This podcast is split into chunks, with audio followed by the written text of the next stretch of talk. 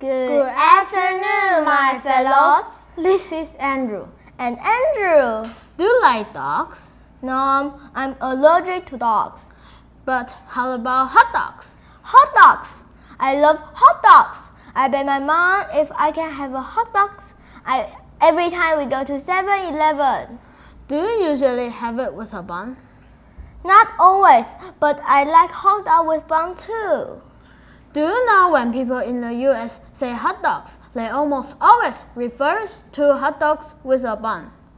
Really? I saw hot dog only refer to sausage itself. Speaking of hot dog, I'm craving one now. Ha! How many hot dogs can you eat? Maybe ten. Guess how many can this man eat in 10 minutes? Fifty? Wrong. Listen to this news. What? No way! Yes way! It's time for News for Kids. News for Kids. 真的假的？真的假的？真的假的？原来如此，原来如此。原来如此！你不知道的趣味新鲜事。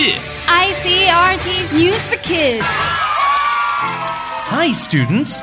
Today, we'll be talking about dogs. Oops, not that kind of dog. 是要讲另外一种狗。We're talking about hot dogs. 我们今天要讲的是热狗。Mmm, with some ketchup and a little mustard. Mmm, yummy. Mmm, mmm. Do you like hot dogs? 你喜欢吃热狗吗? If you could have as many hot dogs as you wanted, how many do you think you could finish? 你能吃几根热狗呢?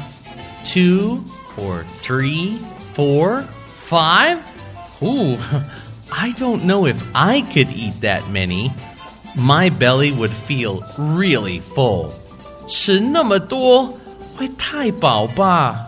So, what if I told you that one person ate 75?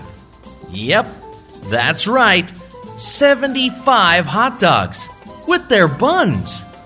有一个人吃了75个热狗，还有面包。Whoa! My belly feels full just thinking about that many hot dogs. That's shocking. Seventy-five. Yes, and with buns. He he not look big, but he indeed a big eater. This person, Joey Chestnut, was in a hot dog eating competition. 这个人 Joey Chestnut 参加了吃热狗比赛。This is a competition to eat the most hot dogs. You have 10 minutes. 要比谁可以在十分钟内 吃最多热狗。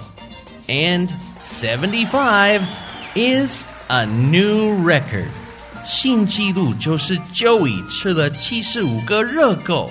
In the women's competition, Miki Sudo ate 48 and a half hot dogs.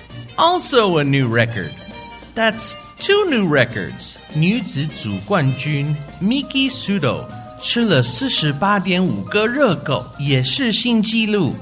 Wow, they can really eat a lot of hot dogs. 他们真的很能吃诶。Congratulations to those two champion eaters. 恭喜他们得冠军。Now, I wonder what they had for dessert. Hmm. That's a very fun story. Thanks for sharing, Andrew. You're welcome, Andrew. That's today's voice of Jiren. See you next time. Bye. Bye.